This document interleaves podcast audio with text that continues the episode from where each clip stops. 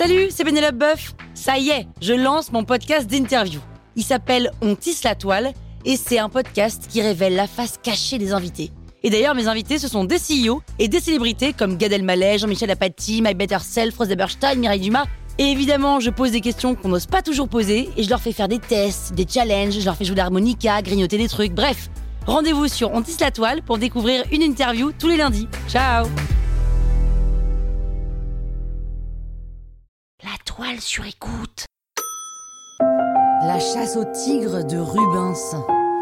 C'est quoi, c'est un rébut Vous écoutez Krusty Art, le podcast qui parle d'art sans en faire des tartes.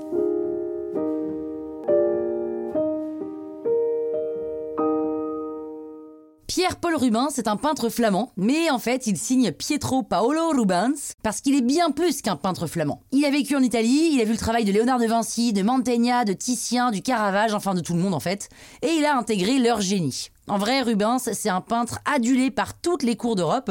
Déjà parce qu'il est plus que talentueux, il est génialissime. C'est un peu le peintre baroque. Alors, avec Rembrandt aussi, c'est vrai. Ensuite, parce que Rubens, c'est un vrai homme de cour. Honnête, euh, gentilhomme, gentleman. Il est cultivé, diplomate, plein de sagesse humaniste. Et les têtes couronnées se battent d'ailleurs pour l'avoir comme pote. La chasse au tigre, peint en 1615, fait partie d'un ensemble décoratif de quatre tableaux commandés par Maximilien Ier de Bavière.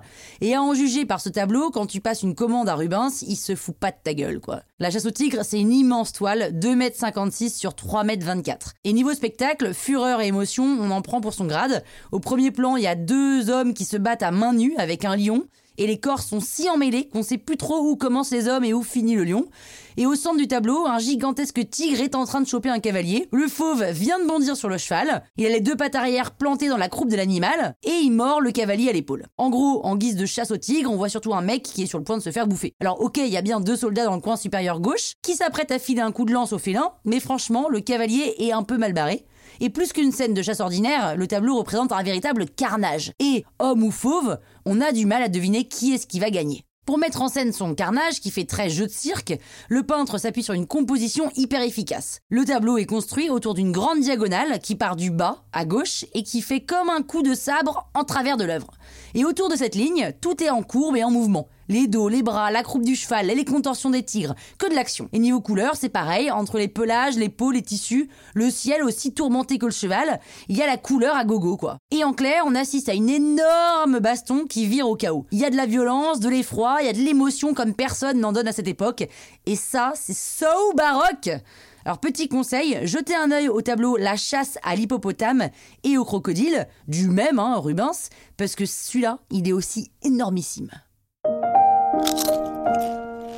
Croustille, hein? La toile sur écoute.